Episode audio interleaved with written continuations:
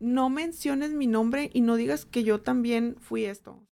Estoy tratando ya de, pues, aceptar las cosas que siento. Me hizo la sugerencia de que me fuera a trabajar a un table. Y las veces que me llegaba a dejar moretones visibles en el ojo eh, o así en la cara. Mi mamá, lo la primera expresión que tuvo es de que está bien fea. También conocía a la otra novia que tenía. Dice, ay, es un niño, se le va a olvidar. Es un niño, no importa, ¿no? Me dijo, súbete el pantalón porque llevó el blanco. ¿Qué, qué, qué pasó?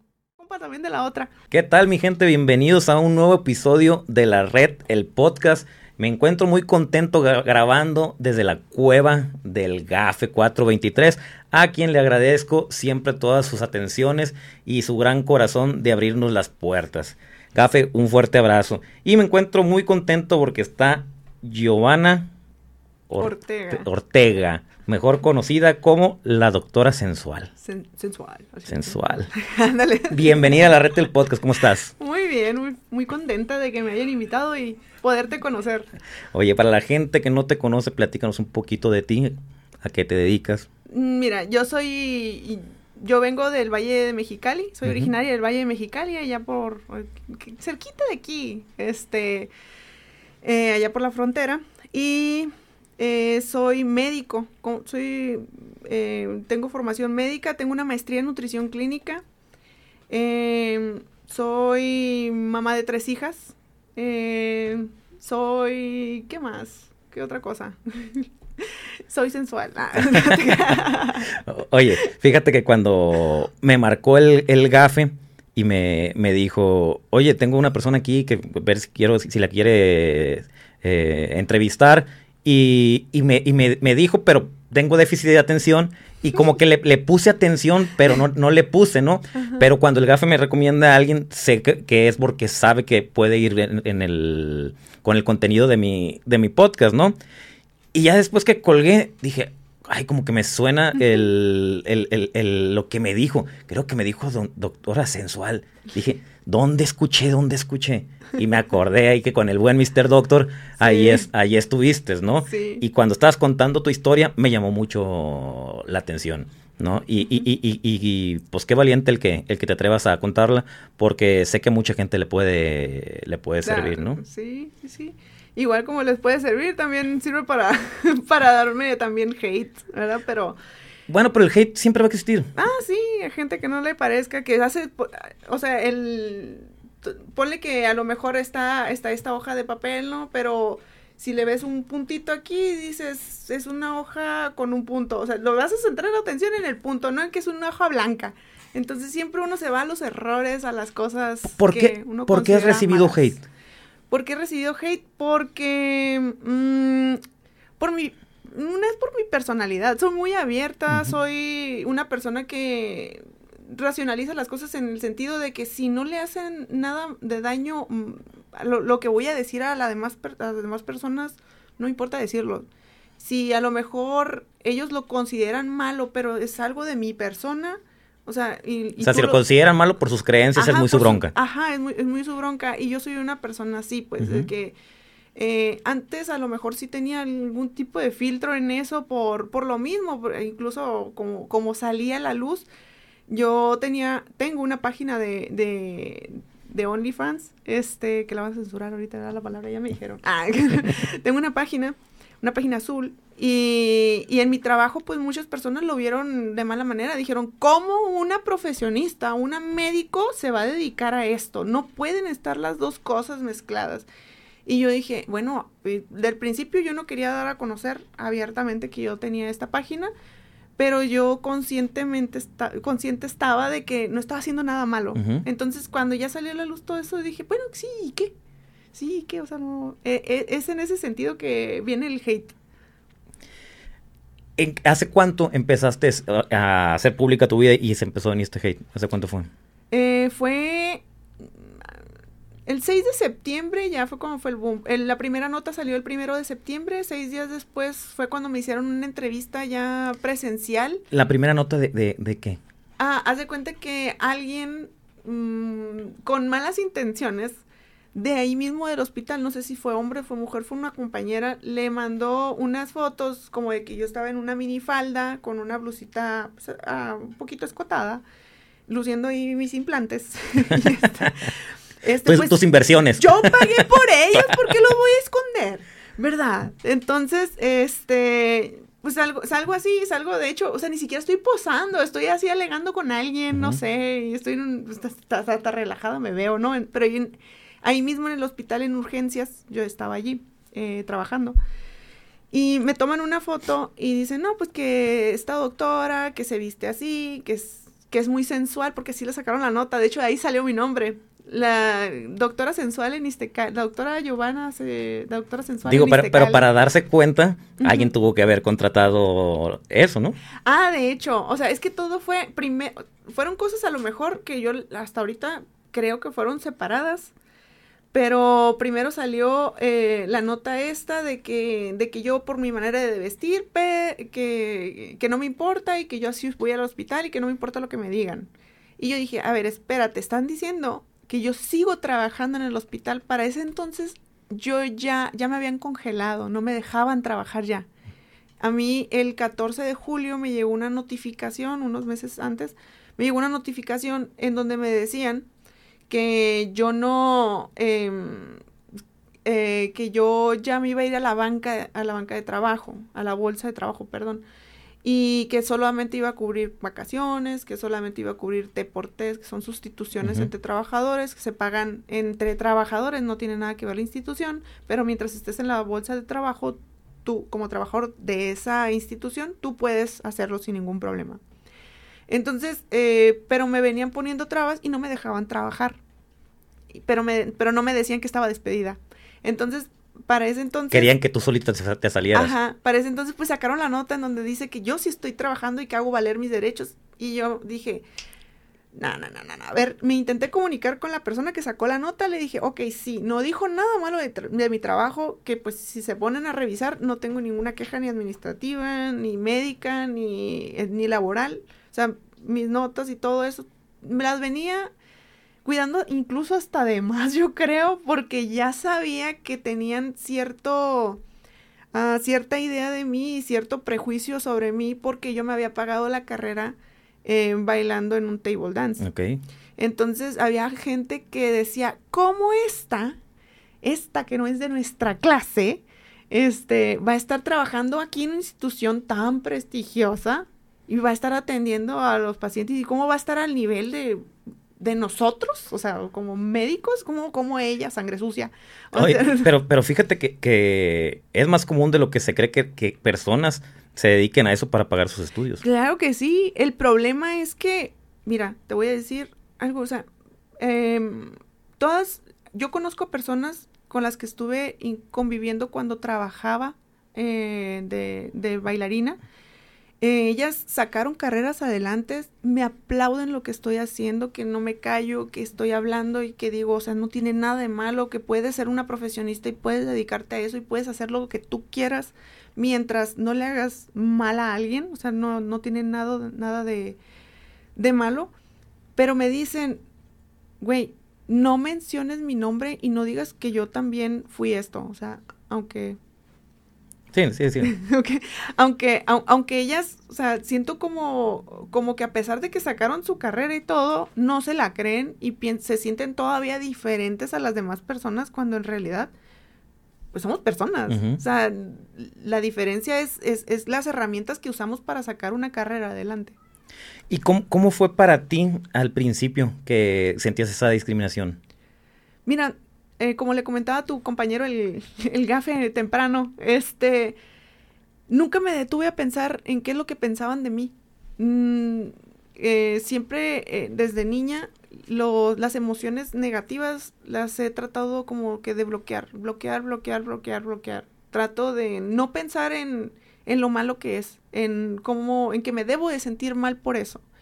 De hecho, hay veces que, que me hacen cosas, o sea, que se llegan a portar de cierta manera conmigo y mis conocidos, personas cercanas a mí dicen, güey, ¿por qué no, o sea, ¿por qué no estás encabronada? ¿Por qué no te ofende? Y yo me quedo, es que no importa porque, por ejemplo, de aquí voy a sacar ventaja de eso. Sí, dijo esto y ya pues ya se quemó esto y él solito le trato de ver el lado positivo. O sea, ya, ya tienen muchas herramientas de inteligencia emocional. O la eh, vida te, te, ha llevado a agarrarte de esas herramientas para no sufrir. De hecho, hace como dos semanas tuve así un... Me quebré totalmente. De hecho, así, te lo, ahorita te lo voy a decir aquí. Fue después de la entrevista de Mr. Doctor. No fueron los comentarios malos, fueron los comentarios buenos que como que me sensibilizaron. Madres, eso me dio, pero me, me quedé así como que el ponerme a analizar todo lo que la gente decía así que, oye, está como verlo en tercera persona, ¿no? Disociarte. ajá, disociarme. Y decir, este, me encanta que sepas tanto de, psicología. Tantos años trabajando en mí, créeme. Sí, es el, o sea, ya, ya ponerme, oye, están diciendo que me trataron mal, que, que, han sido unos culeros de así, así. y yo me quedo así como que, es que sí es cierto, o sea, y te quedas, o sea, me hicieron mucho daño y, y, muchas veces, eh, cuando estaba pasando el problema, lo típico, no, dices, es que soy yo el problema, me hacen daño por esto.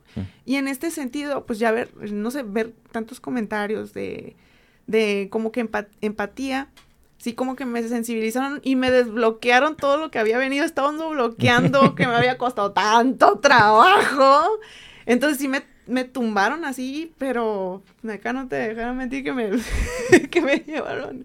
No me podía ni levantar, te lo juro. Pero fíjate, eh, es padre también que recibas esos, esos mensajes positivos, ¿no? Porque ahorita mencionaste una palabra que, que nos hace, hace falta mucho como seres humanos ser un poco más, más empáticos, ¿no? Y el recibir eh, comentarios positivos es, es, bueno porque por lo general los comentarios siempre, los positivos por lo general no escriben, lo que, los que piensan de manera positiva, ¿no? Siempre es más bien la gente que hace el hate. El, hate ¿no? y, y, y, si dices que te removió algo y, y y, y, te desbloqueó ciertas cosas, pues a lo mejor está padre para que ahora sí las trabajes. Hecho, eso, eso fue lo padre cuando ya llegué con la psicóloga que le dije, por favor, que sí, o sea, mi psicóloga la amo, Elia Montes, la encuentro en Mexicali, la estoy haciendo promoción porque la verdad sí es, no, no, no, no sé qué haría sin ella, te lo juro, no, no sé qué haría sin ella. Este, ese día ya tenía tres días que te lo juro que nada más Mm, las pocas energías que tenía para salir de la cama. Y yo soy una persona que le vale madre. O sea, cuando mataron a mi papá, que me tuve que hacer cargo prácticamente de todo, me quedé así como que no me pasó esto. O sea, me acuerdo ahorita ya lo veo, me bloqueé, me bloqueé, me bloqueé, me bloqueé. Es que el cerebro a veces tiende a, bloquear ciertas cosas para protegerte precisamente del sufrimiento, del, dolor. Por ejemplo, yo, he platicado muchas veces que yo no me acuerdo cuando estuve a punto de pegarle un balazo a mi papá en la cabeza, en un momento de crisis. Yo estoy diagnosticado con trastorno límite de la personalidad y en mi adolescencia, que se juntó con el trastorno límite, pues fue un infierno tanto para mí como para los que me... Los cercanos. Me, me, rodeaban, pero se me fue a qué, a qué iba con eso. El déficit de atención. Va a estar bien interesante nuestra plática, ¿eh? ¿A qué iba? Que uno, uno se disocia y, te, y bloquea. Ah, bloquea. Es que yo, esa, esa ¿Te quieres meter fenidato? Aquí traigo. Ahorita me chingué una. Regularmente me tomo 20 miligramos, pero ahora me tomé un extra, siempre que ando en entrevista. No, así está bien. El, el, el caso es que mi, mi, mente tenía bloqueado esos eventos. Entonces, yo no sé si al momento de que por dos lados recibí el mismo testimonio, fue que, que, que lo desbloqueé o al momento de leer eh, pues yo, yo mismo crié esa, esa imagen. Es el área, lo que te digo que me pasó a mí, cuando disocias y que ya lo ves así como que te sales y, y lo, y te dices, madres, o sea, sí, sí, sí, sí, ves algo, algo que te, que te sensibiliza y que te, que te abre la puerta, te abre la mente así bien, bien cabrón. Pero tiene que ser algo así, no sé, no sé en qué momento, qué, cuál de todos los comentarios en mi caso fue que también eh, me puse a analizar y te digo, esta última, esta última crisis que tuve me hizo darme cuenta que yo también tengo conductas auto, auto les digo así, autolesivas, y las tengo y tenía bloqueado esto precisamente de, del cutting. Yo también lo sufría, o sea, si esto llega a mi mamá, a mi mamá también, que niega muchas cosas, ¿no? Se va a acordar de que yo también hacía esas, porque ella sí se dio cuenta. Entonces mi hija lo, mi hija lo practica. De hecho, ahorita en este momento está en una institución eh, psiquiátrica. Psiquiátrica, este, por lo mismo. Entonces, y, y es eh, son, son un chorro de, de, cosas, pero que en, en, su momento no te das cuenta, las bloqueas. Pero son herramientas que en ese momento te sirven a ti. Mecanismo de defensa. De defensa, sí. Para ti la salud mental, ¿qué es? Esencial. Esencial. Es algo tan que tenemos tan sub, no sé, subvalorado, no, no, no sé, siento como que no le damos la atención que deberíamos. Siento que es algo tan necesario el sensibilizar, sensibilizarnos a nosotros, a nuestra familia, a los demás. Debería de ser algo que, que estuviera así como que bien, o sea, bien presente, eh, implementarlo, o sea, desde la educación inicial. Eh, esto está bien cabrón porque no sabes. Yo platicando con una amiga mía, es un, ejemplo, ¿no? Ella, ella es muy, muy receptiva y yo generalmente cuando hago clic con alguien es porque tiene esa, e, e, esa misma apertura. entre locos se traen. Ajá.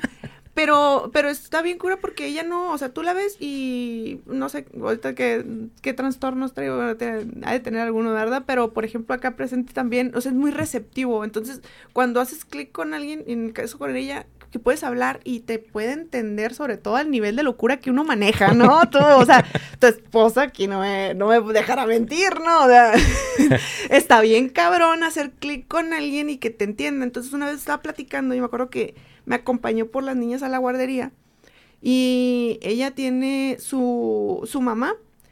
Es una persona que sí tiene, la verdad, eh, no, no me he puesto, tiene un, un, trastorno, la verdad, no sé si será como tipo antisocial o algo así.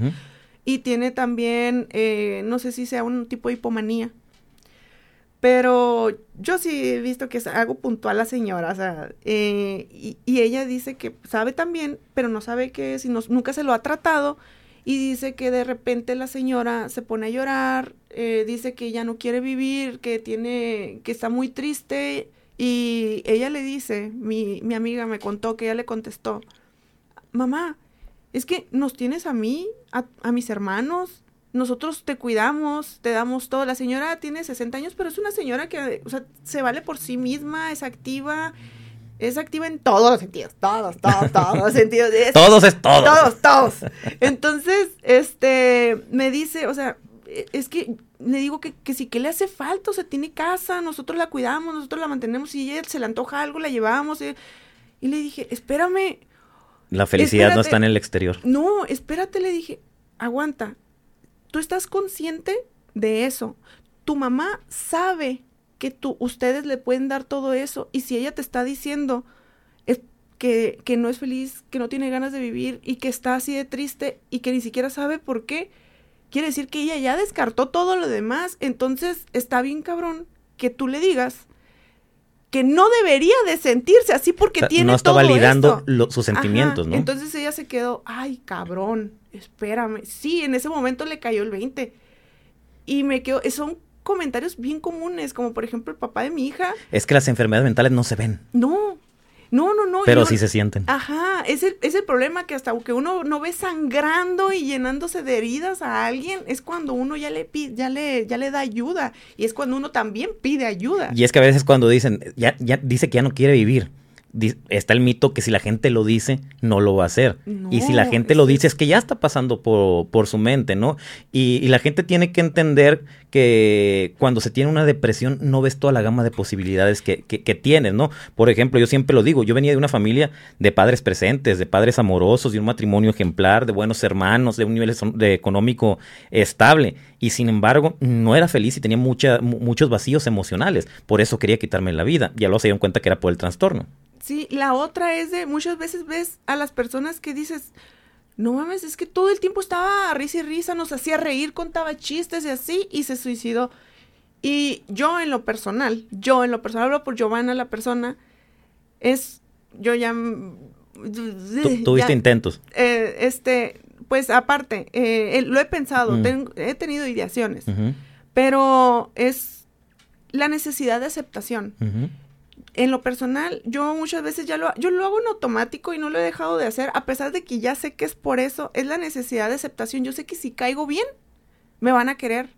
y me van a, me van a dar atención, me van a como apapachar, me van a voy a, voy a llamar la atención bien en ese sentido y voy a traer gente que quiera estar conmigo porque yo tengo una necesidad afectiva. Entonces yo tengo que portarme así, tengo que portarme agradable, tengo que portarme complaciente, tengo que portarme, este, condescendiente. Pero aparentemente eso, eso te va a dar a la felicidad, pero no te va a llevar a la felicidad. Eso te hace infeliz, pero o sea... Porque estás desde los vacíos buscando. Ajá, pero ya en el momento en que ya te encuentras sola y que ya no tienes esa atención, ahí te viene el bajón, ahí te viene la... Te viene todo el bombardeo de la serotonina y de todo el...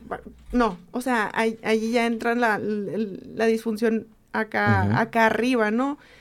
Entonces, eh, por eso es tan difícil a veces comprender por qué alguien que también leía los comentarios es que se ve como si nada. O me decían, es que eh, tú eres bien fuerte. No, cabrón, no soy fuerte. Bloqueo las cosas. No las estoy sintiendo realmente. Me y disocio. Es que, y es que fíjate la, tontada. Es, bien fuerte, ¿no?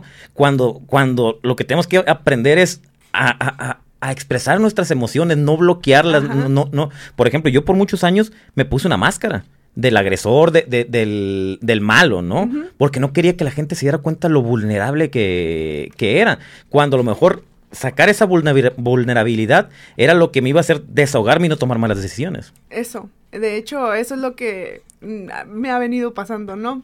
Porque yo siempre he traído una, una máscara de que, de la, pues insensible, que le vale madre todo, que no importa lo que digan, pero la verdad es que cuando ya te, te quedas tú solo con tu, contigo mismo, ¿no? Que ya se apagan los reflectores, que ya no hay nada y más con quien hablar que contigo mismo.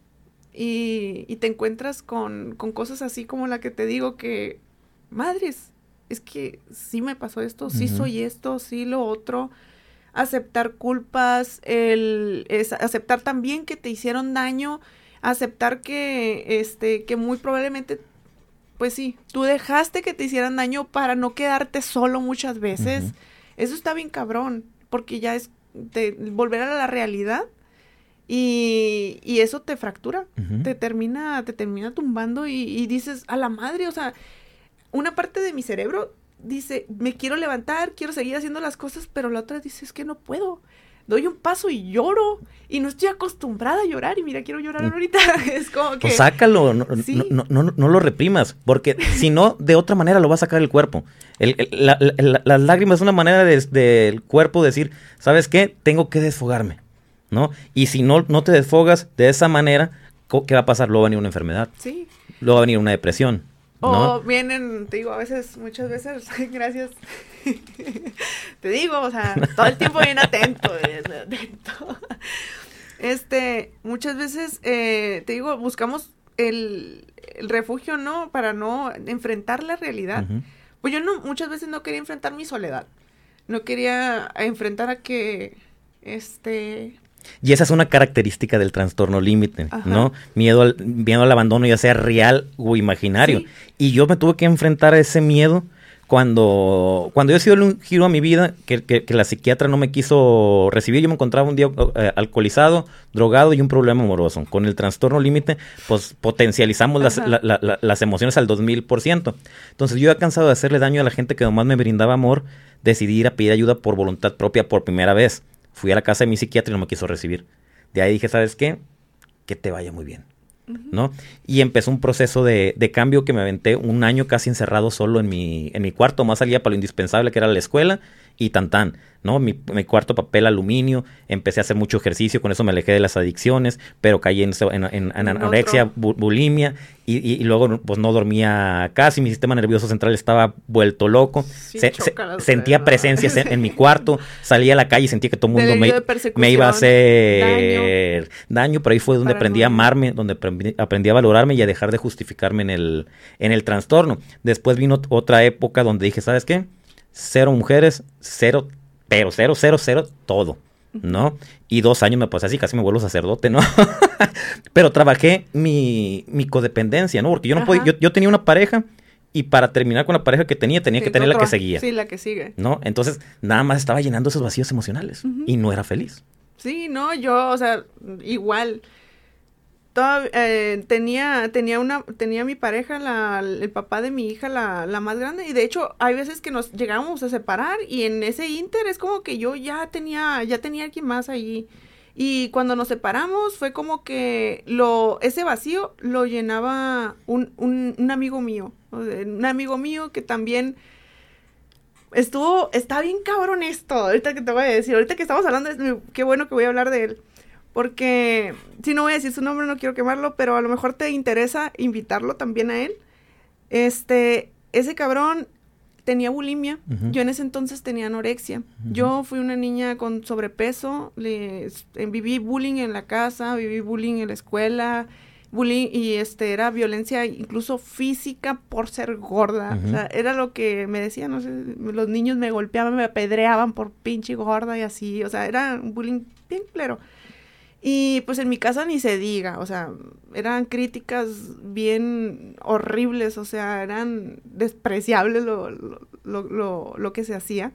Crítica, críticas de, de, tus papás hacia ti de o de mi mamá, eh, Muy puntualmente de mi mamá. Mi papá sí llega a recibir una que otra, pero eran eh, como que más, más sutiles. la, a lo, la que sí me acuerdo mucho es de es de que me una vez me dijo que no estuviera eh, comiendo con, con, no agarrara la comida así que agarrara que porque estaba comiendo con muchas tortillas porque ya como estaba o sea yo en ese entonces tenía como cinco o seis años Ah, estás bien chiquita. Estaba bien chiquita y tengo ese recuerdo. Y a esa edad te marcan las cosas. Y para ese entonces a mi mamá ya me decía, o sea, me decía así como de que, ay, que estás bien marrana y así, pero cosas así bien, o sea, no manches, que dices, no, no se las digo a un extraño, porque se las dices a tu hijo, pues. Pero ella estaba muy normalizado todo eso. Incluso mis, mis familiares, los que no me trataban así, veían el cuadro, sí, a veces le llegaban a hacer algún comentario a mi mamá de, oye, Chabela, no te pases, o sea, este, nomás está comiendo o algo así. No, es que no la ves, cómo está de marrana. o a veces... ¿Y no sabes cómo era la relación de ella con su mamá? Ese es el asunto. Ven, o sea, vivió abuso sexual, vivió explotación sexual, vivió explotación económica, violencia, golpes diarios, o sea, está bien cabrón, bien cabrón la infancia que pasó mi mamá. No sé qué tipo de infancia habrá pasado mi abuela, pero la de mi mamá yo sí sé. Muchas cosas las sé por, por ella, otras cosas las sé por mi tía, hermana de mi mamá, que ella actualmente vive conmigo, pero lo, las cosas que pasó, o sea, le tenían un trato inhumano, tanto ella como mi mamá, pero mi mamá era la más maltratada de los, no sé cuántos son, como siete, ocho hermanos. Era la que la llevaba toda, toda, porque era la más sumisa. Y era la que más se, más, pues más se dejaba, porque más doblegada la tenía, este, mi abuela. Y pues hasta la fecha, o sea, hasta la fecha, este, algo dice mi abuela y ahí está mi mamá, o sea, eh, pero bueno, a lo que iba con mi mejor amigo. Este, ese cabrón tenía bulimia, yo tenía anorexia. Y nos pasaba, nos dimos cuenta, yo me di cuenta que él vomitaba y él se dio cuenta que yo le tenía pavor a la comida y que medía mis, contaba las calorías, medía mis porciones, me iba a correr, me iba a hacer... eh, Para después el atracón. Ajá, no, yo, pues te digo anorexia, yo dejaba de comer, yo mejor o dormía mucho. Ah, ya dormía mucho, él no, él sí comía y vomitaba. una vez me acuerdo que estábamos en su casa y su, su familia era bien normal, o sea, lo regañaban, pero no por vomitar, sino por estarle baje y baje al baño por vomitar hasta la lechuga. Me acuerdo que una vez su mamá le dijo, cabrón, estás vomitando otra vez, fíjate cómo nos iba a llegar el agua, que no sé qué. Y yo así como que, en ese momento me da risa, ahorita digo, no mames. O sea, y eso lo hacía, tenía años haciéndolo, años, desde niño lo hacía. Y, y, el caso es que, pues sí, o sea, muy sutil, pero sí vivió mucho bullying dentro de su familia.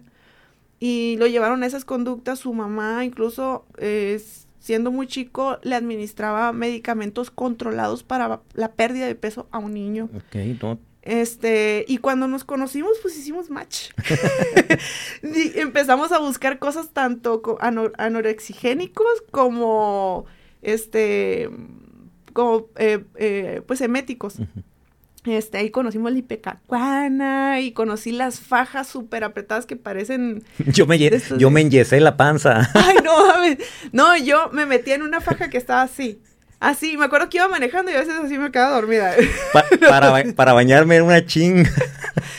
no mames. Porque, porque tenía que lavarme primero la parte de arriba y luego la parte de, de la cintura para Ajá. abajo, porque no se podía mojar el, Sí. el No, yeso, no. Para sentarte era una lata, me tenía que sentar así como si estuviera Ajá. embara- No, no, no, sí está bien, bien cabrón eso. Yo me acuerdo que hay veces que sabía que no tenía nada que hacer, que, eh, no sé, que se llevaban a mi hija y que yo me quedaba sola en la casa y, y decía, no voy a hacer nada. Me empezaba a dar hambre y tomaba cosas para que me dieran sueño. No sé si tenía ya Para la no mano. comer. Ajá, para no comer. Para quedarme dormida y no comer. y ya. Este, o hacía, este, o no sé, am, me distraía en otras cosas, o sea, pero ya fue hasta como el 2015 que ya entré al gimnasio, ahí me hice como que, entré a la, a la vigorexia, me puse bien mamada. Y este, y también contaba todo. Y es que suele pasar, dejas una, una, Una adicción y, y y agarras agarras otra, otra. ¿no? Sí, ahorita solo soy adicta a tus besos. no, Oye, her- ¿hermanos tienes? tengo una hermana. Hermana. eh, es lo que también le platicaba a, a Gafe, que pues también vivió eh, cierto tipo de pues violencia, pero la de ella no fue, no- como a ella la trataban muy bien por ser la princesa. Yo éramos, mi- éramos un experimento de mi mamá según ella. A una la voy a tratar muy mal y a otra la voy a tratar Tú eres muy la bien. mayor. Ajá. A ver cómo me El sale. tubo de ensayo. Al- a alguna de las dos me tiene que salir bien.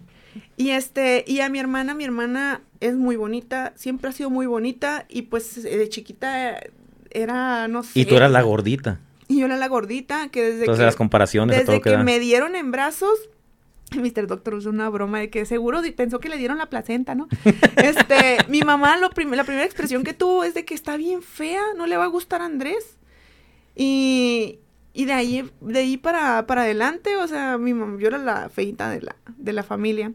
Y pues me la creí, yo me la creí, siento que oh, soy hermosa, yo sé que soy hermosa. no, no te creas, pero sí, o sea, eh, fue una, todavía, sí, o sea, yo ahorita lo que trato de escuchar por mi bien son los comentarios de los demás para ya, hey, cálmate, ya no bajes tanto de peso. Lo que te decía de hace rato de que, eh, de que últimamente yo ya no pensaba en bajar más de peso porque yo estoy bien con mi peso, pero cuando tuve este último, esta última crisis, eh, yo me acuerdo que y tenía que salir de mi casa porque tenía una sesión de fotos y, y también, y dije, voy a agarrar algo de comer porque me duele la panza y así. Y dije, no, no voy a agarrar algo de comer porque me va a dejar de doler la panza. Y yo me quedé así como que, madre, espérate, espérate, estás haciendo es No comí nada. O sea, te voy a decir la verdad, no comí nada porque dije, es que no, no, no, no, no quiero, no quiero ahorita, no quiero, no quiero, no, no quiero pensar en otra cosa que no sea el hambre. ya. y este, y esa fue mi salida, pero ya después lo, lo, lo estuve procesando lo estu- y dije, no, esta madre lo hago desde hace mucho. Y siendo consciente, ahorita no quiero bajar de peso, no es por eso. Entonces sí, pues, este, conductas de auto, autodestructivas. autodestructivas. Oye, eh, en, en la escuela, ¿cómo era el ambiente? ¿Cómo, cómo te relacionabas ahí en la escuela? El, la de- de chica, en la, de- en, el, en la primaria, por ejemplo. En la primaria yo era como que me juntaba nada más con una que otra compañerita, de las eh, más como que tranquilitas. Yo siempre como que quería mantener un bajo perfil porque no, no me gustaba llamar mucho la atención, era muy callada, eh, siempre fui la cerebrito, siempre era como que me mandaban a concursos. Fue hasta los 11 años más o menos que ya empecé yo con conductas este, de anorexia. Inicié con anorexia ya casi para salir de la primaria y también empecé con el cutting. Em, fue cuando yo empecé ya como que a voltear a ver a, a los, a los muchachos, yo porque notaba que me veían y yo decía, pues aquí tengo atención de la que, o sea, mejor de la que tengo en mi casa, mejor de la que tengo, he tenido en todas partes. Entonces, eh, yo dije, pues fue como un, como un potenciador, ¿no? Para todos mis otros trastornos de, de, de- y ahora quiero bajar más de peso para estar más bonita todavía. El caso es que, pues, de, de la primaria a la secundaria, los las vacaciones, ¿qué te gusta? Bajé como de ser talla 11 de pantalón, 11, 13 de pantalón, a ser talla 5 de pantalón. Y es que ahorita me estabas comentando antes de que empezáramos el, el, el podcast que, bueno, también lo comentaste en el podcast, ¿no? Que cumples con todas las características del, trastorno límite, ¿no? Entonces somos muy obsesivos, ¿no? O sea, si hacemos algo, lo hacemos en exceso y lo hacemos bien. lo hacemos bien. Yo, yo... o bueno, o a lo mejor también que termina siendo mal, ¿no? Porque también es en exceso. Sí, sí, sí. O sea, es que lo perfeccionamos al grado de que nos llegamos a dañar con esto mismo. Nos lo hacemos tanto, a lo mejor el trabajo en sí está bien hecho, pero lo llevamos al grado que nos daña a nosotros. Entonces, eh, yo empecé a hacer esto, empecé a... la, de las primeras cosas que hice pues fue dejar de comer, conductas restrictivas, hacer mucho ejercicio ya después eh, fue, estuve en un internado de monjas y ahí fue cuando subí de peso. Miraba todas llenitas y era como que llenar mi vacío ahora con eso. Aparte porque yo ya tenía como que a mis papás más contentos porque estaba allá adentro y estaba más tranquilo y el ambiente en la casa cuando yo llegaba a salir estaba muy bien. Entonces yo subí muchísimo de peso, muchísimo. O sea, de ser, no sé, talla 3, subí a talla 15, 16 de pantalón. O sea, sabrosa.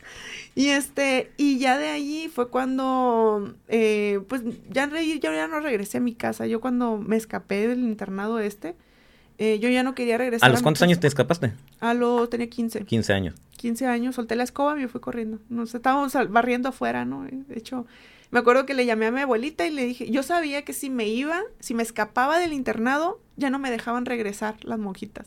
Decían, no, hasta se va a escapar otra vez y todo. Entonces, yo, yo en ese, eh, yo no quería, yo ya conocía al papá de mi hija, pero yo no lo veía así como de que me quiero ir a vivir con, no, es que la neta, o sea, yo no quería, no quería vivir con mi novio, pues, o sea, no quería eso. Y no quería vivir en tu casa. Pero no quería vivir en mi casa, este, y lo que hice fue llamarle a mi abuelita, y mi abuelita fue por mí, eh, al lugar donde le dije que estaba, estaba en un ejido, se llama Puebla, porque me fui en camión, y este, ya llegó por mí y, pues todos se pusieron felices, ¿no?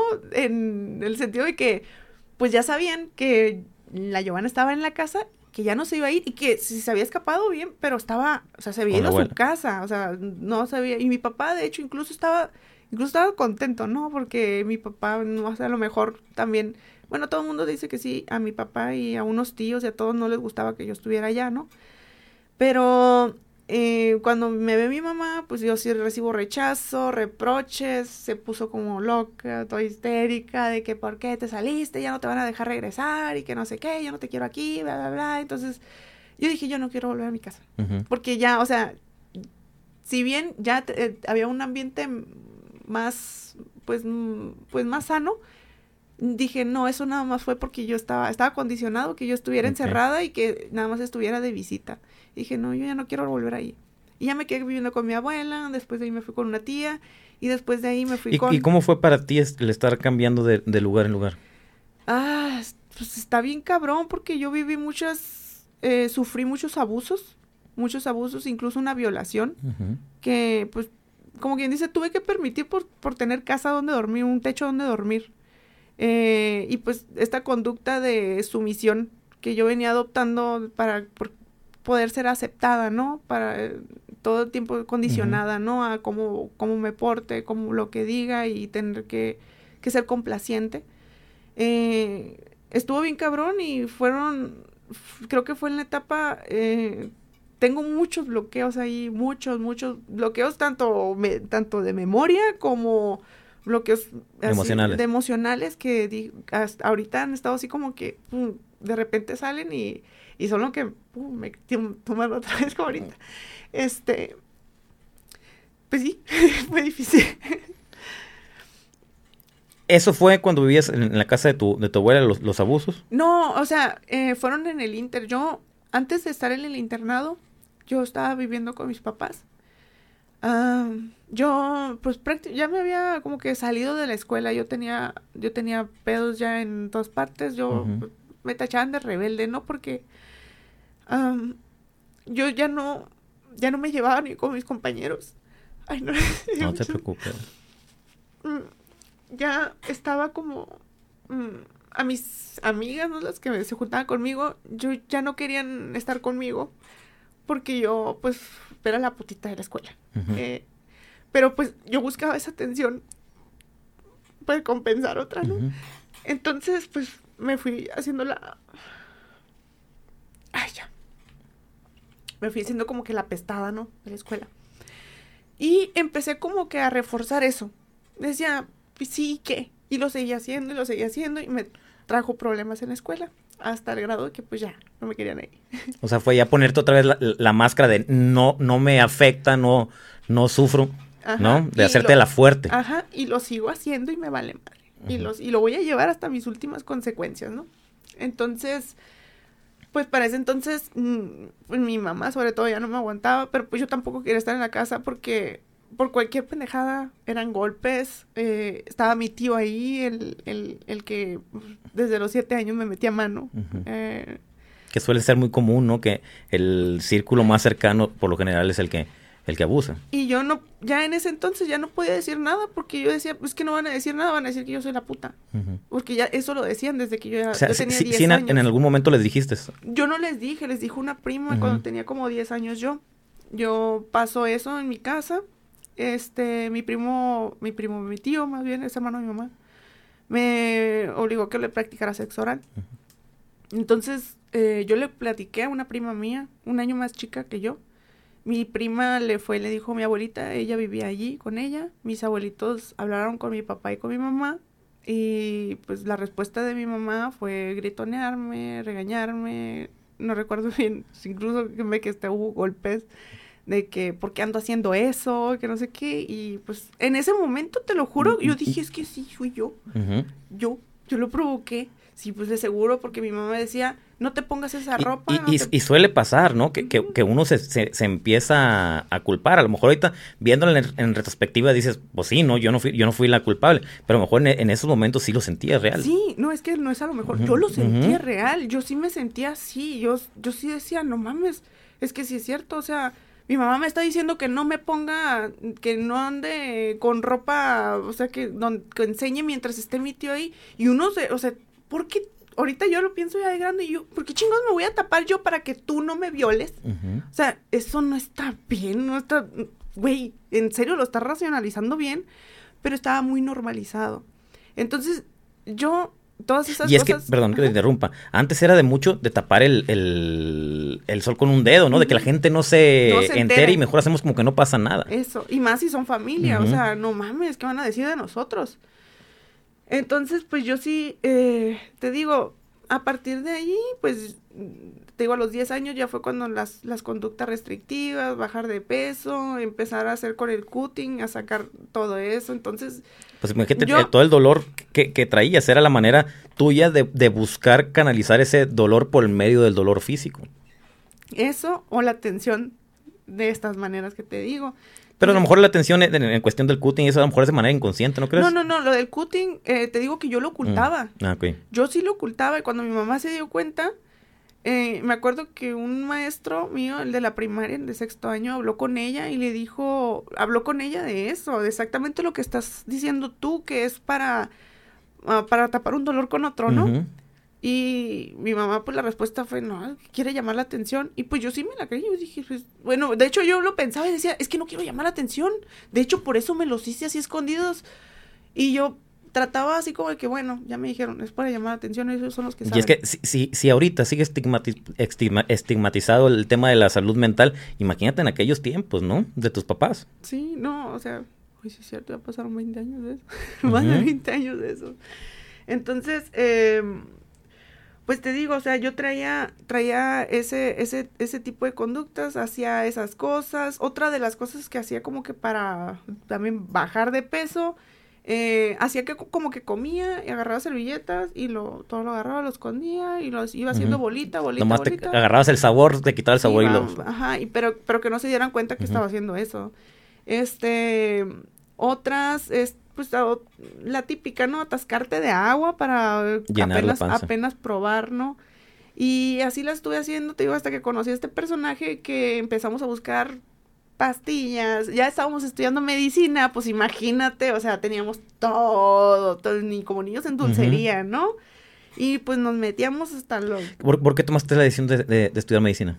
porque me gustaba un muchacho, a los 14 años me gustó un muchacho y él hablaba mucho de su carrera, de que acaba de entrar a, uh -huh. a medicina y me interesó mucho eso y yo dije, um, dicen que está difícil.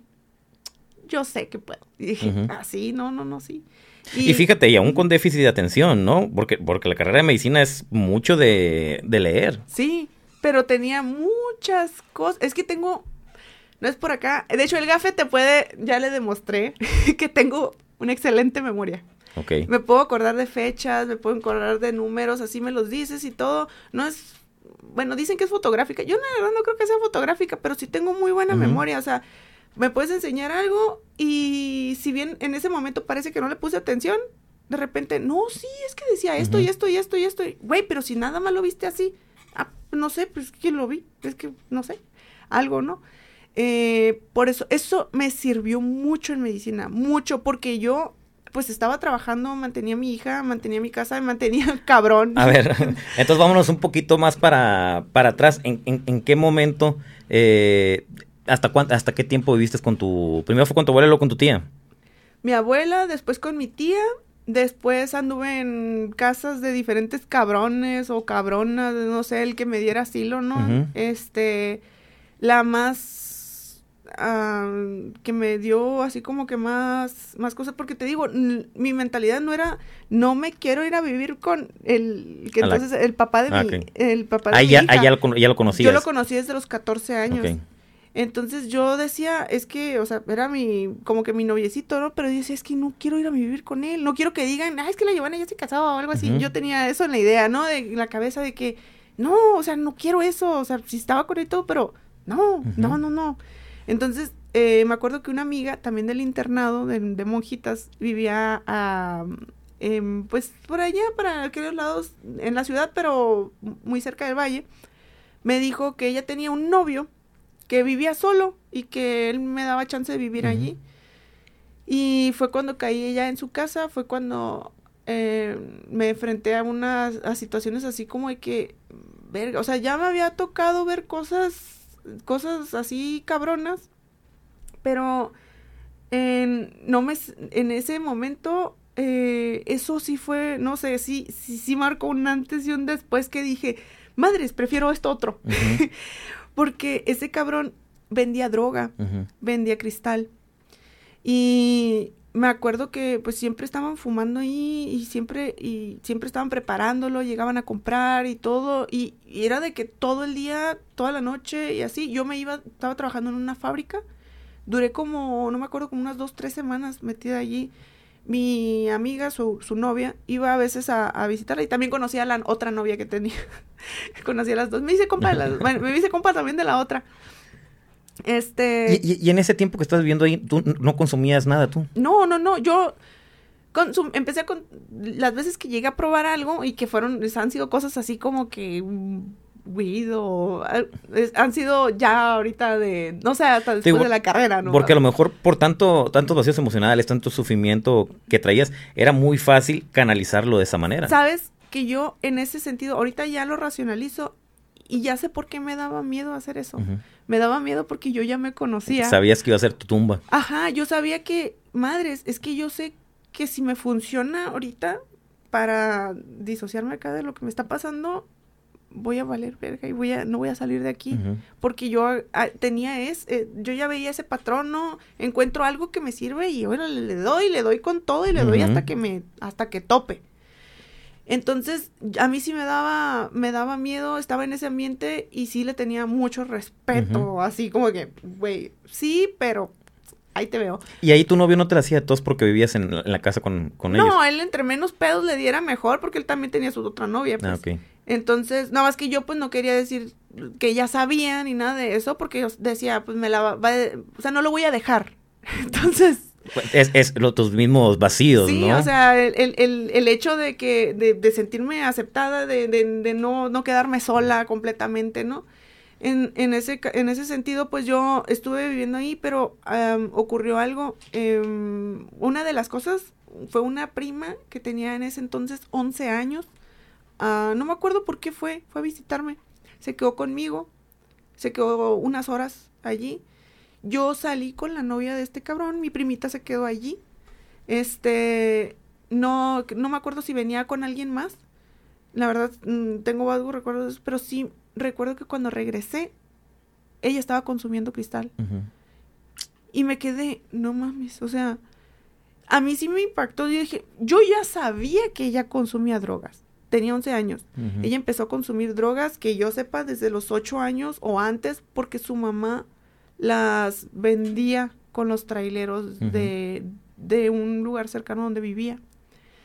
Porque su mamá estaba en, también, es, es usuaria, es drogadicta, y tenía, tenía dos hijas, una de mi edad, otra dos años más chico que, chica que es esta, y era el medio con el que conseguía ingresos para, para sostener sus adicciones, ¿no?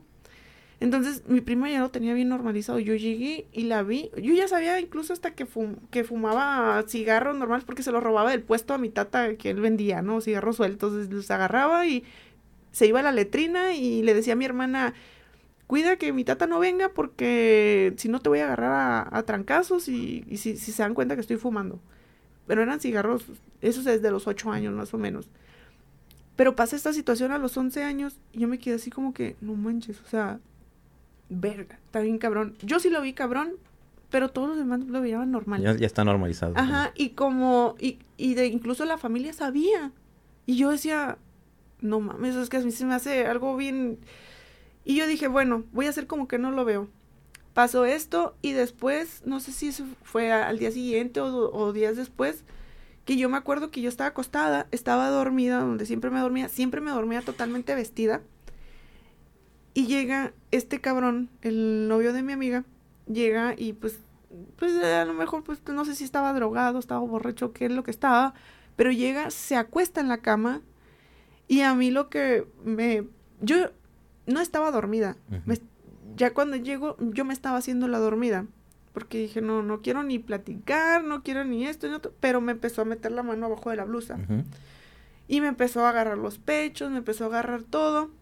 Y yo me quedé en, no te muevas, no te muevas, no te muevas, no te muevas, no te muevas. Y ya, fue, pasó eso. Y que yo recuerde, porque la neta va a muchas cosas, pero que yo recuerde, no pasó de allí. Entonces, yo al día siguiente ya no fui. Ya me acuerdo que ahora sí, dije, ni pedo, y me fui y me metí a la casa de mi novio. Ok. Ahí fue cuando ya, pues pasaron una serie de cosas. Allí fue cuando ya salió, o sea, él, bien descarado, ¿no? Y, yo también, mira, haciéndome pendeja, tenía novia y pues es como que, ah, no, que voy a salir. Y pues yo ya sabía. Entonces empecé a como que, ahora sí me enfrenté a, la realidad, ¿no? A darme cuenta que, pues, o sea, no, no era lo que yo quería. Entonces, eh, me agarró una borrachera, una borrachera, pero así que agarré una botella y me la, me la estuve empinando cuando tomé oso, la última vez que tomé oso negro. la penúltima, porque la otra vez lo probé también, ¿verdad? Quedaste asqueada después de esa vez. Yo tenía ya para ese entonces 16 años, los acaba de cumplir. Este. Bien chiquita todavía. Y me acuerdo que yo estaba vomitando, yo no me podía parar. Y yo estaba con un hermano de, de mi, del papá de mi hija, de mi entonces novio. Y estaba su novia, la novia de, de, su hermano, estaba otro hermano de él, estaban varios amigos de él, todos eran una bolita, ¿no? Y vieron que el carro venía y dijeron, oye, ya ahí viene el blanco, porque así le decían. Ahí viene el blanco, vamos a, vamos a meterle al carro, vamos a llevarla a la casa, no mames, si la ve así, que no sé qué, pero yo estaba toda vomitada, así, ¿no?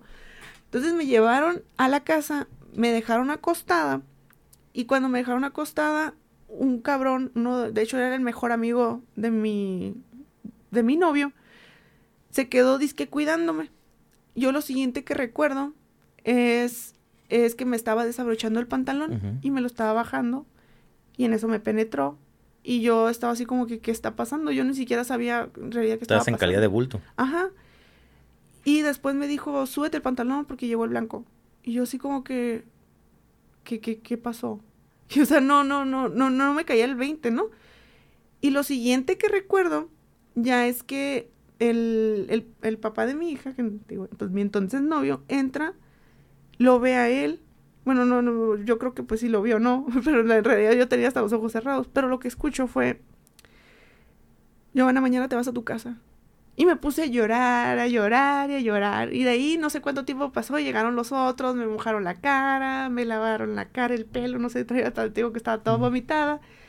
Y yo estaba llorando porque me iban a mandar a mi casa.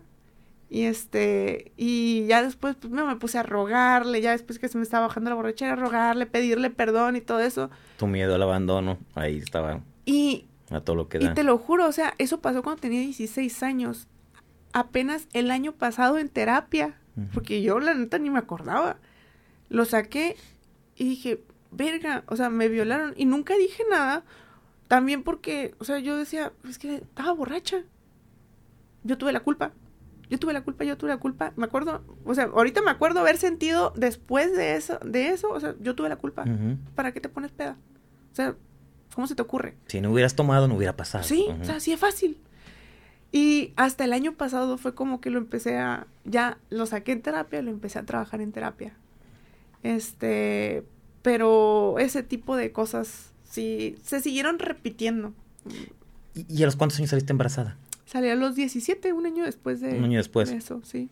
Ahí todavía no entras a trabajar a, a, lo del baile. No, entré ya que mi niña tenía como tres años, porque a los dos fue cuando empecé con los masajes, con los masajes con final feliz, ir a trabajar a hoteles, ya después me fui a una casa de citas, después seguí otra vez en los, en los hoteles, y después de eso, eh, bueno, cuando la última experiencia que tuve con un padrote, eh, también pues sufrieron una violación. Ahí fue cuando dije, no, voy a trabajar yo sola, porque aparte que me están quitando la mitad del, dinero, no, este, no me están cuidando. Me fui a trabajar a antros, eh, yo agarraba clientes allí.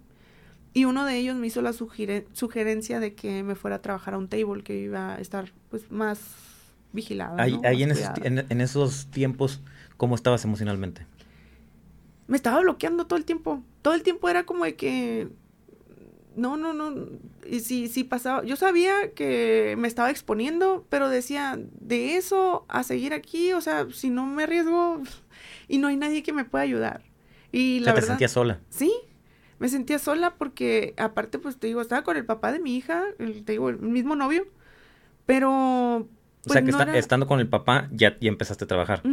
De hecho, cuando él se dio cuenta que yo trabajaba en un table, eh, yo ya había pasado por los masajes y todo eso y él ni, ni sus luces, ¿no? Ya cuando se dio cuenta que lo del table, a mí sí me dio así como de que, y, o sea, no, yo sé que, no mames, o sea, y no lo tomó en el lado de que yo sé que lo haces por mí por, por, y por mi hija, para sacarnos adelante, por eso, y yo dije, no mames, o sea, no, pues le vale madre. Entonces, ahí fue otro, otra, otra vez que pum, dije, voy a bloquear a la chingada, no me importa, no me importa ya nada. ¿Y, tu hija, quién la cuidaba? En ese entonces, pues, eh, primero estaba en una, en, duró un tiempo en una guardería, después una señora que, conocíamos la cuidaba, y ya para cuando él se enteró, él se salió de trabajar y se quedó en casa cuidando a la niña. Okay fue un periodo, pues, algo corto, ¿no? Porque hasta que descubrí que él andaba con una niña de 15 años, eh, que yo dije, ¿sabes qué? O sea, te puedo, te puedo pasar que me robes dinero, te puedo pasar que me robes la ropa, te puedo pasar que me, que me quites mis cosas, que me hagas pasar corajes, que me veas la cara, pero... ay y, y otra cosa, dejó como que al cuidado de una persona que yo ni siquiera conocía a mi hija por irse a parir cabrón tres días y sin decirme a mí. Entonces yo también le dije, el, el hecho de que esos tres días que te la pasaste con tu novia de 15 años, cabrón, que yo no supe y que la dejaste con alguien que tú ni siquiera sabías y qué pinches mañas tiene, dejaste a mi hija por irte a eso, a hacer otra cosa que también es un pinche delito. O sea, o sea, ahí sí dije, no, ya sabes que córtalas de aquí, yo ya no, ya no aguanto nada más. Y fue como que de ahí ya me separé de, de esa persona. ¿Y cómo fue para ti el tomar esa decisión? Porque recordemos nuestro miedo al abandono, ¿no? El, el, estar sola y todo eso, pues nos da un pavor, ¿no? Sí, ¿Cómo pues, fue? Eh, pues te digo, en ese entonces sí tenía pues eh, tenía ahí el apoyo de, de mi mejor amigo, el que tengo que tener también las conductas medio autodestructivas, ¿no? Eh, sí me sentía sola, me sentía mm, mierdita, pero en el momento en que yo sentía la emoción negativa, Bloquear. la bloqueaba y la bloqueaba con alguna otra cosa. O sea, ya sea, no sé, salir con alguien o este, hacer algo que, no sé, que a lo mejor llamara la atención de buena o de mala manera, no sé, lo que sea, pero era algo para distraerme, distraerme, distraerme. Y en ese sí. tiempo con tus, con tus papás, ¿qué, qué, qué pasaba? ¿Los veías, no los veías? Casi no, y cuando era, cuando era así era porque iban a ir por mi hija, que pues ella, ellos siempre la, pues la tenían, eh, la procuraban mucho, iban cada fin de semana o cada 15 días por ella.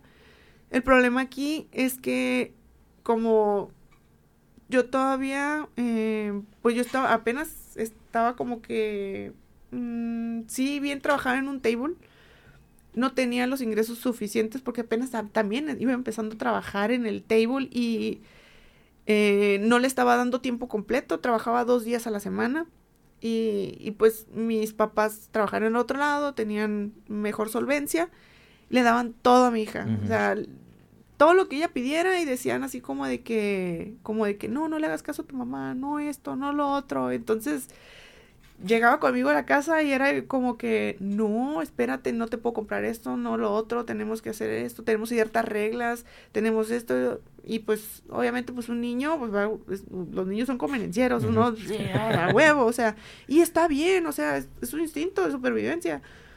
Pero a mí, yo sí, sí tenía muchas fricciones con mis papás, sobre todo con mi mamá. Uh -huh.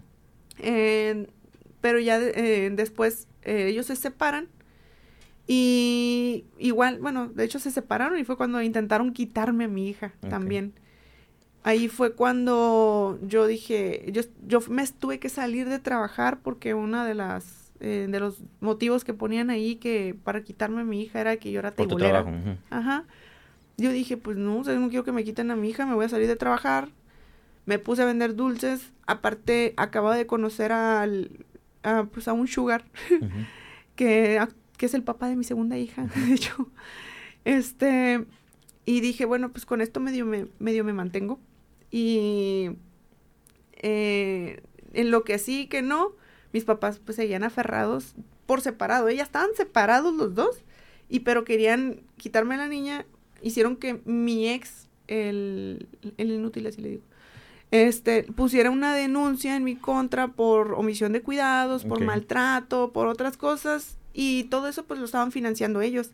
Y yo dije, ah, ok, así vamos a jugar, voy a mandarlos deportar. Yo sabía que estaban de ilegales. Uh -huh. Y pues sí. ¿Pero estaban de, de, ilegales dónde? En Estados Unidos. En Estados Unidos, ok. Cruzaban, iban y venían porque estaban cerca de la frontera, pues. Ok. Entonces allí fue cuando mi papá pues lo dejaron acá y ya no, él ya no pudo regresar. Mi mamá en ese entonces se casó con un primo de un ex mío, el segundo, el que siguió de, del, del papá de mi primera hija. Y de, del papá, el papá de la segunda, entonces. No, no, no, no. El, haz de cuenta que yo estuve con el papá de mi primera hija, uh -huh. después me casé otra vez, casar, o sea, me casé con el primero, uh -huh. por el civil, me casé después con el segundo, igual por el civil. El segundo era de Estados Unidos y de hecho me casé con él porque me quitaron la visa por su culpa.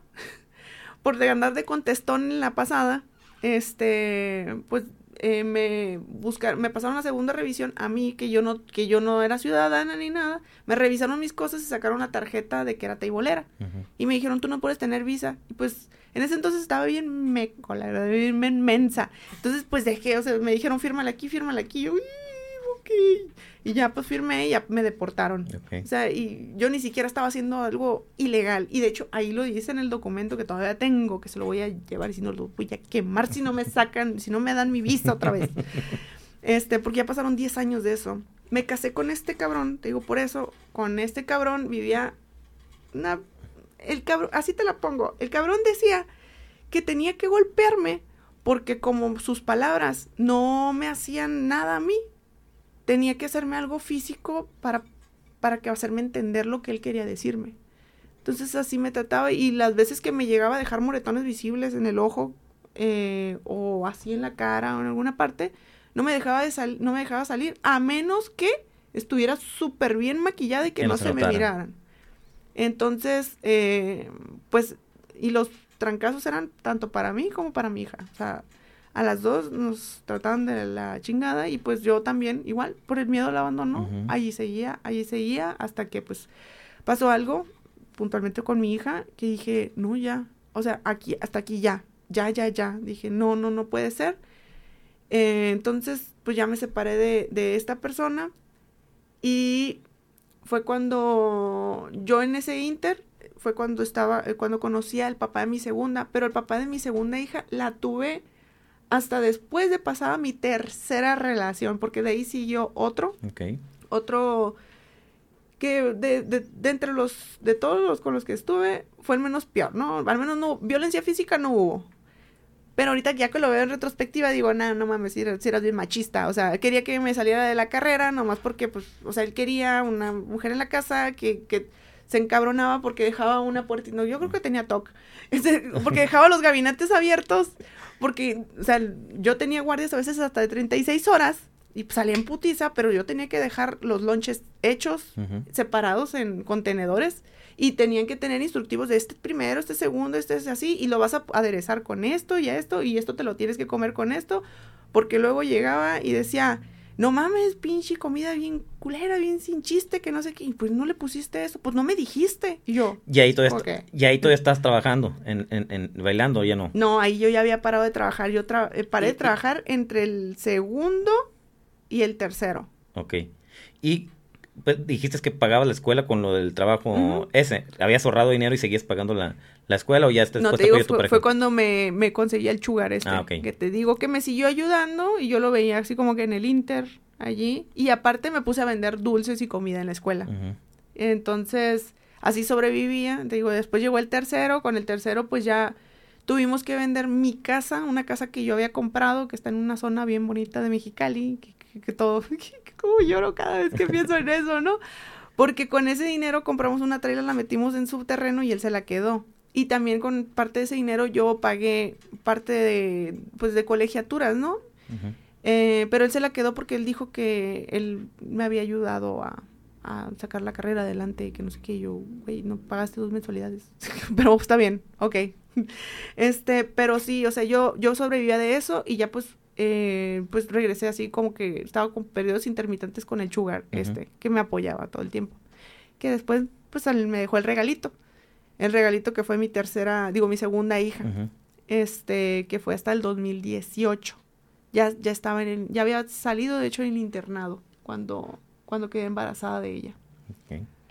Entonces, eh, pero ahí yo ya, de hecho a ella la pensé y de hecho yo ya estaba así como que ya había comprado el misoprostol, me lo iba a tomar y todo, eh, porque yo había tenido uh, tres pérdidas, uh, dos de ellas eran con el con mi penúltima, con, sí, con mi penúltima pareja, que fue el, el, tercero que tengo que se quedó con la casa yo he tenido dos pérdidas con él, una, una pasada con el, con el papá de mi hija y otras dos con esos. Entonces yo dije, está bien cabrón que vuelva a quedar embarazada, porque me hace que yo no voy a... Y cuando quedé embarazada de mi, de mi segunda hija, dije, lo más seguro es que se me salga, ¿no? No se salió. Entonces yo dije, no, pues voy a tomar mi soprostol. Porque no, ¿cómo voy a tener, cómo voy a sacar otra hija adelante si tengo 10 años sacando esta y yo... Pero mi mejor amigo en ese entonces me dijo, me habló conmigo. ¿Cuánta diferencia de, edad tienen? 11 años de, la grande a la mediana y la chiquita se llevan un año tres meses. ¿La grande cuántos tiene? Tiene 15 con 9 meses, exactamente. 15. sí. Ok. Y dices que eh, ella es la que la, está internada ahorita. Está internada, sí. ¿Qué, ¿Qué, es lo que pasó con ella? Ella, la última, esta última ocasión, eh, bueno, ya llevan varias, ¿no? Ella practica el cutting, se, hace cutting desde los 12 años, más o menos. Eh, ha tenido varios intentos de suicidio con ingesta de medicamentos.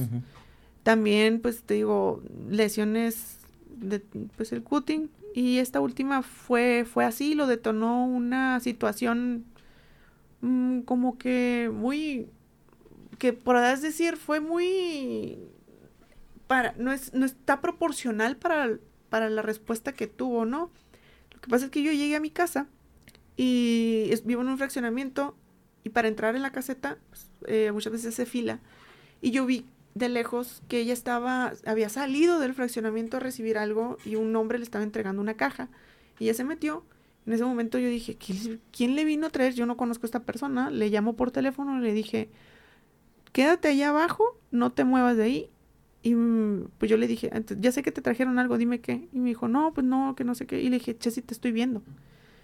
Y me dijo, no, no, es que me trajeron algo, una amiga que no sé qué. Chessy, yo vi todo. Le dije, quédate allí, no te muevas de abajo porque yo ya estoy entrando al fraccionamiento. No te muevas, no quería que escondiera las cosas. Llego y le dije, ¿qué pasó? ¿Qué es esto? Y ya pues veo, es una cajota con maquillaje nuevo. Y yo así como que, ¿y esto? No, pues es que lo compré con mis ahorros y una amiga también me ayudó y que no sé qué yo. ¿cuáles ahorros? O sea, yo sé lo que gastas, yo sé lo que te doy, no, no cuadra y tu papá te da dinero, o sea, no. Entonces, y le dije, una amiga, o sea, no, no, no, no, no estaba creíble su, creíble su historia. Y le dije, le quité el celular y le dije, yo sé que todo está aquí, dime la verdad. No, no, no, y sosteniéndolo, sosteniéndolo, sosteniéndolo, sosteniéndolo. Y pues también, o sea, la morra se mete en su papá. Eh, uno lleva las cosas al límite. Se vuelve un buen mentiroso, así cabrón, y que no lo, hasta, aunque te encuentren el confeti en, la, en los calzones, no dices que También tiene la, sospecha que lo tiene. De que no, no tengo la sospecha, lo tiene. Sí, allá la diagnosticaron. Eh, pues sí, Ajá, o sea, es que eh, no está, te digo, es que si lo pones en el CIE-10, o sea, como, como el CIE-10 no te lo arroja como tal, pero si un psiquiatra te dice, pues sí, sí, tiene teléfono, o sea, tiene todo. Entonces, em, ya eh, le quito el celular, le dije, dime la verdad, porque aquí está todo, no me hagas batallar, dime la verdad, nomás quiero escuchar la verdad. Siguió sosteniéndolo, sosteniéndolo. Entonces agarré y me di cuenta que había bajado mi aplicación de, de mi banco para transferirle a un desconocido y ya le encontré todo. Y le dije, no vas a tener ni celular y este maquillaje no es tuyo porque lo compraste con mi dinero, es dinero robado. Y dije, no se me hizo mal, o sea, y te digo, y esto, eso lo vieron mis niñas, las chiquitas, se quedaron así como se dieron cuenta que la regañé, ¿no? Entonces agarro el maquillaje y agarro el celular, me subo a mi cuarto y en eso se escucha que mi tía me dice, yo, este, la titi se encerró en su cuarto. y yo dije... La detonó el evento este. Ajá, y yo así como que, dejé las cosas y dije, no, no puede ser, no, no, no, no, no, no, no, no, no. Me quedé, y, y te lo juro que cuando iba a su, cuando, o sea, fueron, fueron fracciones de un unos segundos, ¿no? Iba a su cuarto, iba pensando eso, dije, no mames que, y dije, o sea, esto sí está bien cabrón que una situación así te, te dije, no mames, cero tolerancia a la frustración. Y ya llego, trato de abrir la puerta, le toco nada, a como puedo abro la puerta Entro y está en una esquina haciéndose heridas, así como eh, con unas tijeritas de esas para cortar el bigote. Se las está haciendo así en el, en el brazo. Forcejeo con ella para quitárselas. La agarro, me la llevo al carro, la meto y me la llevo al hospital. Y yo dije, o sea, e, esta mujer ya no tiene. Le acaba de pasar algo similar días atrás, unos, no sé, como cinco días antes de eso. Y, y antes de eso, en mayo había sido la otra, la otra vez. Ya estaba muy constante. Ajá, y antes de eso en abril, o sea, habían sido seguiditos y, o sea, y yo dije, ya del viernes, que el viernes ya dijeron, habían, o sea, con cinco días antes, le dijeron a su papá que fue cuando yo tuve una crisis, que yo no, te digo que no me podía levantar y cuando me llamó mi mejor amiga diciéndome, es que Chesit me habló y me dijo que se cortó, que se hizo esto y que tiene una, una crisis de ansiedad yo estaba así como que, madres, pues yo tengo otra.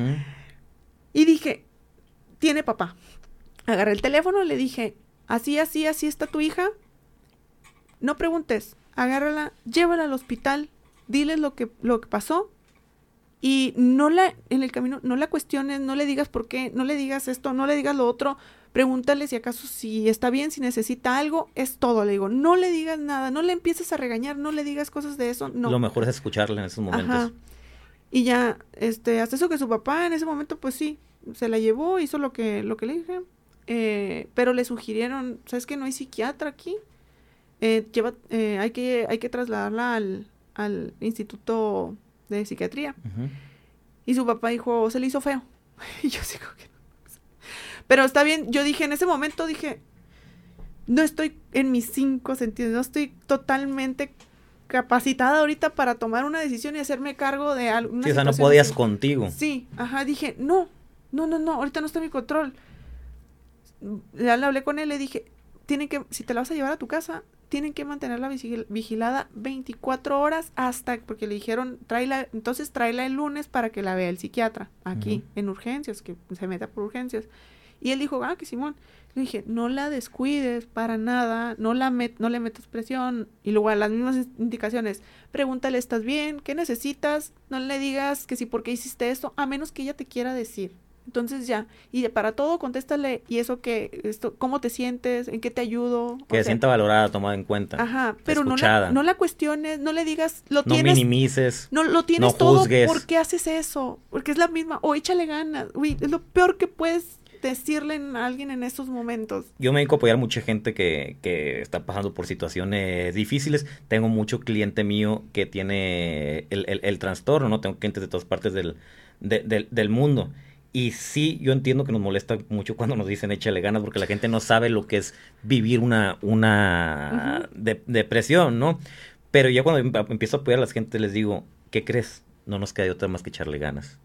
¿Y a qué me refiero yo con echarle ganas? Hacer lo que tengamos que hacer para salir del estado en el que estamos. Porque, por ejemplo, tú estás diciendo, no me quería mover, no quería, no quería hacer nada. Muchas veces nos cuesta trabajo. Yo, yo, yo, yo lo, a veces lo he platicado en el podcast, que en una ocasión, por ejemplo, Ana, yo, yo tenía ropa acumulada en una, en una esquina, ¿no?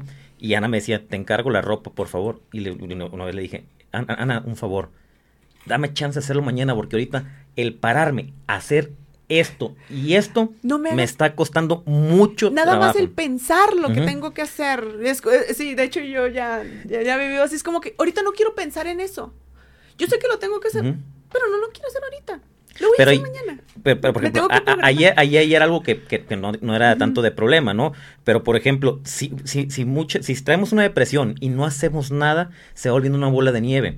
Entonces ahí es cuando tenemos que obligarlos y sí o sí hacer lo que tengamos que hacer. Sin ganas, sin ganas, ¿no? y ahí es cuando me refiero a echarle ganas. Ajá, ahí, ahí entra la parte de la disciplina y el, el, el primero está el deber, cumplir con el deber y qué es prioridad y qué no en, en ese caso. Y hay cosas en las que yo en lo personal, por eso a nosotros nos cuesta mucho hacer las cosas con, si nos dan tiempo, ah, mucho tiempo para hacer las cosas, lo hacemos a última hora, nos encanta. Buenos para procrastinar. Sí, cabrón, porque decimos, no es que no quiero pensar en eso, no quiero pensar, porque yo sé que si me pongo un PowerPoint, yo sé que me dan un trabajo y tengo un mes para hacerlo, pero yo sé que si me das un mes para hacerlo, me voy a engranar en una pinche diapositiva y de ahí no voy a salir, porque sé que tengo un mes para hacerlo. Y si lo hago cinco o diez minutos antes, lo voy a hacer en chinga. A lo mejor me sale más o menos bien.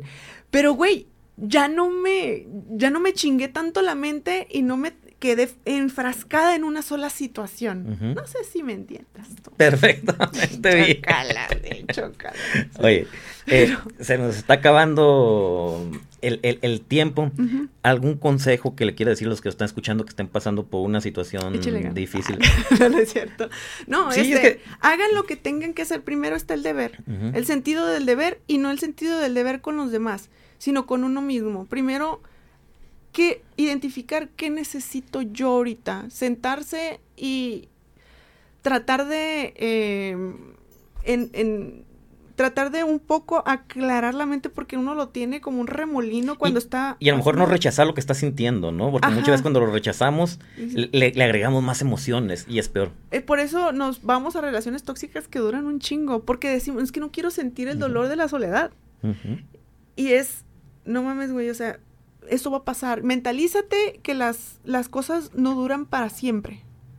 Todas las cosas no duran para siempre. A mí cuando una vez, eh, no me acuerdo, fue en un video corto, ¿no? Que, que escuché que no puedes llorar más de tantos minutos. Dije, de ahí me agarré, dije, para hacer minutos lo que voy a estar llorando y después se me va a olvidar.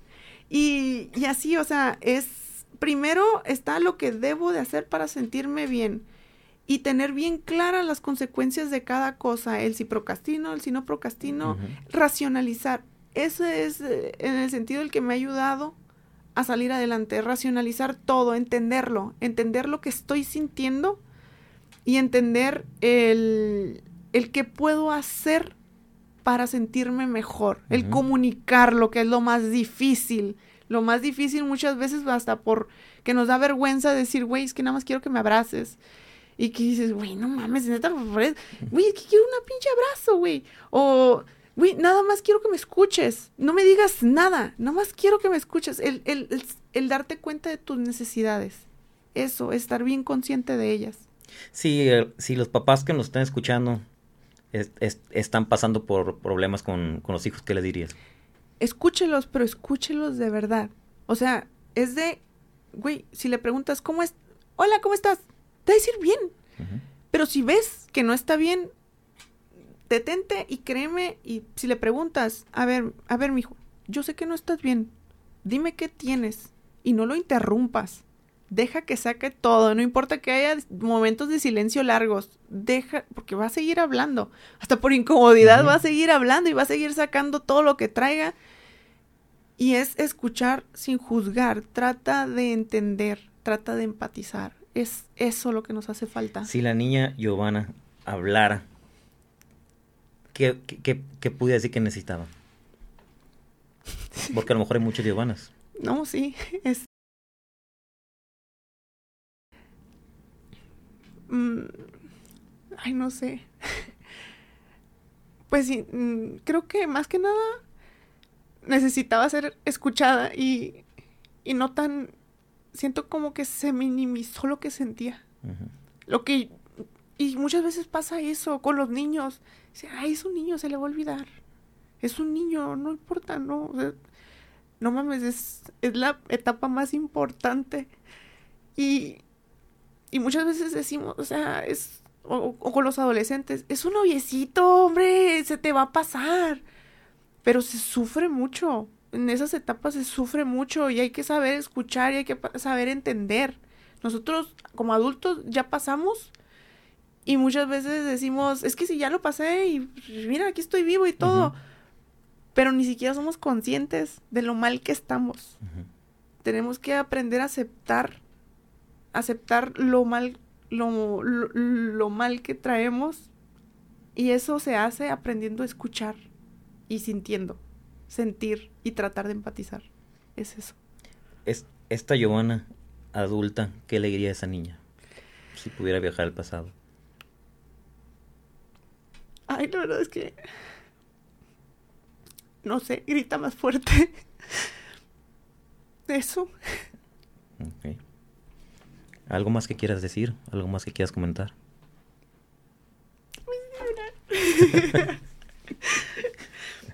Acá también, mira. Sí, es... Es que sí, o sea, es... te la crees en que no es serio lo que tienes. No es, no es tan serio y no es tan... y no vale tanto lo que... lo que ese niño te está tratando de, de comunicar, ¿no?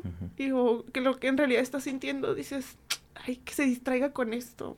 Ay, se lo dejo a tal persona ay, no importa, o sea, no le, no le causó moretes, no le hizo esto, no se ve. Pero sí, o sea, son, acá arriba es, es lo peor, no sé, yo sí.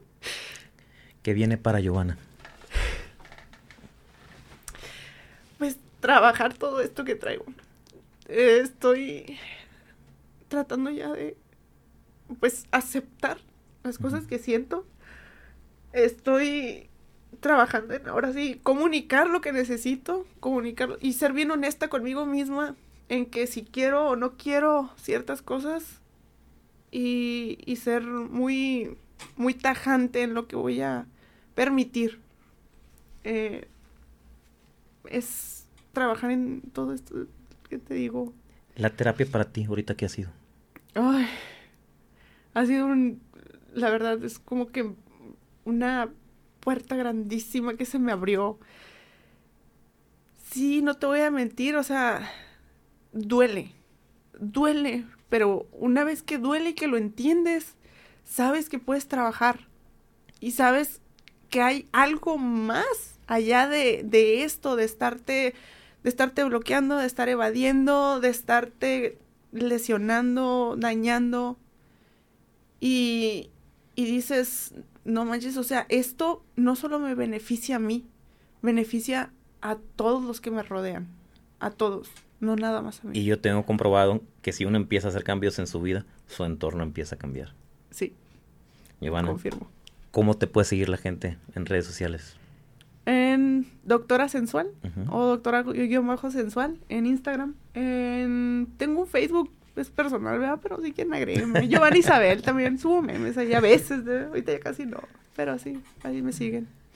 Te agradezco mucho que hayas venido a abrir tu, tu corazón. Sé que tu mensaje le va a llegar a mucha gente. Y pues gracias, gracias, gracias. Y amigos, ayúdenos por favor a compartir este episodio para que la red se siga extendiendo. Déjenos sus comentarios, déjenos sus likes y nos vemos en el siguiente episodio de la red del podcast con su servidor Heriberto Villicaña. Esto fue La Red el Podcast con su servidor Heriberto Villicaña. Tu historia aún no está escrita y el único que puede cambiarla eres tú mismo. ¿Estás listo?